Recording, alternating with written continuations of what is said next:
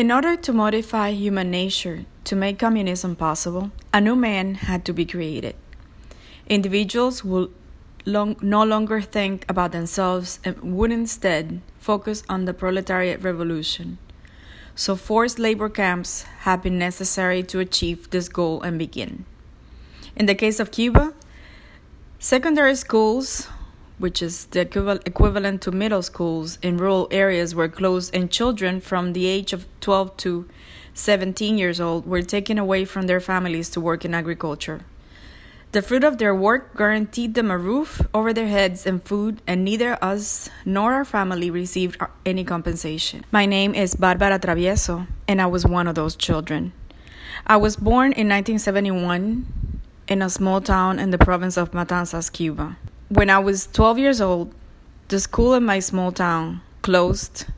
The schools were changed to far, far away, a town far away, in the middle of nowhere close to the town of Jagüey Grande.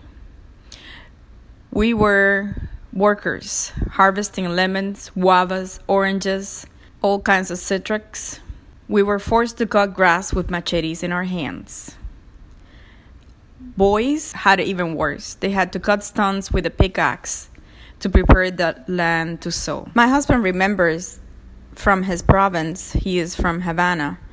He's from the province of Havana that there were strawberry fields harvested by children and they were controlled by armed guards. The children were forbidden to eat the strawberries, and the guards checked their mouth after work to see if they were red, which would indicate that they had eaten the fruits secretly. These schools were widespread throughout Cuba. I'm not I'm one of millions that had to suffer this kind of punishment. And I call it punishment because we didn't ask for that.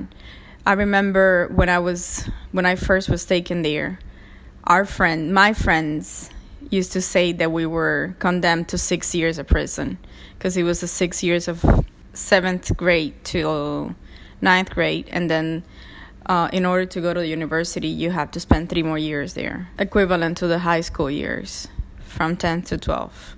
I was lucky that I only spent 5 years there.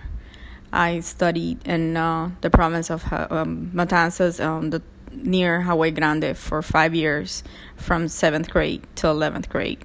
Uh, my parents were able to take me out of Cuba when I was 17 years old.